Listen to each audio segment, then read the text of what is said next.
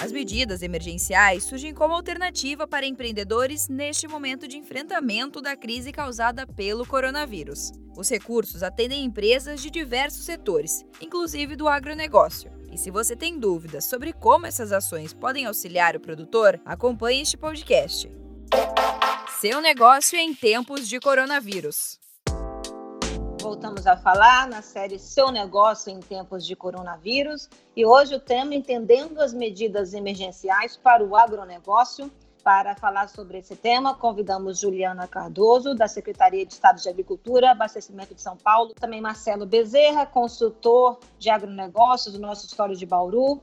Começo com você, Juliana. Se pudesse falar, quais são as medidas governamentais que existem hoje disponíveis para os produtores rurais por ocasião do coronavírus?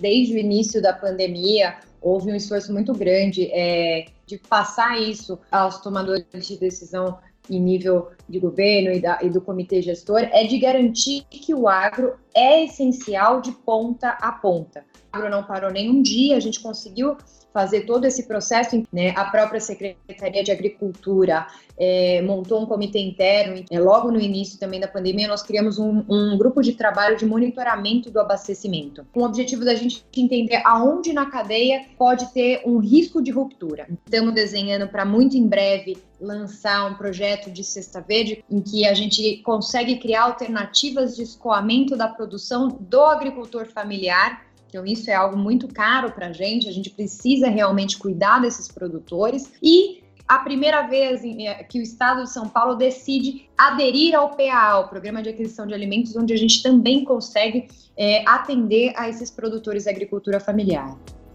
E, Marcelo, é importante falar um pouquinho que o produtor precisa uh, se atentar para o novo padrão de comportamento do consumidor, né? O que, que você poderia dar de orientação para o produtor neste momento? Pesquisas já estão mostrando para a gente que todo o planejamento de safra agora, primeiro, tem que ser feito para o inverno, né? Onde a gente consome mais alimentos quentes. Então a gente já vê uma gama de legumes entrando muito mais forte no dia a dia.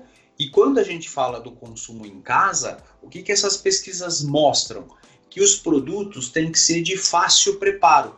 E principalmente, se ele tiver a capacidade de fazer esse produto minimamente processado, isso é bem interessante também, porque a gente já vinha numa tendência nos últimos anos do cozinhar em casa ser algo prazeroso. Só que muitas vezes a gente não quer pegar uma abóbora cabotiã, a gente comprar uma cabotiã descascada, prontinha, isso é interessante. E para o agricultor tem o lado de agregar valor. Então ele tem que se preparar para muitas vezes também estar tá processando ou pelo menos fazendo o processamento mínimo desses alimentos. É, Juliana, você poderia explicar um pouco sobre as, as linhas de créditos disponíveis hoje para o pequeno produtor e como eles podem acessar? Bom, na verdade, enquanto Estado, a gente está fazendo um desenho aqui para que a gente consiga incluir um produto de microcrédito a gente fez um levantamento bem importante e interessante com os agricultores familiares do estado de São Paulo e, curiosamente, o ponto levantado de necessidade de crédito sempre foi naquele limite de 50 mil reais. Leve em consideração essa demanda que está tendo dos produtores para que a gente possa fazer um produto cada vez mais personalizado. Então, é isso que a Secretaria de Agricultura e Abastecimento do Estado está trabalhando nesse momento para lançar algo que seja factível e, mais do que isso, garanta um fluxo de caixa que é necessário nesse momento para os produtores rurais. Marcelo, poderia comentar aí alguma informação para o produtor que vai partir para esse momento de acessar um recurso financeiro externo? Quais são os cuidados que deve ter neste momento?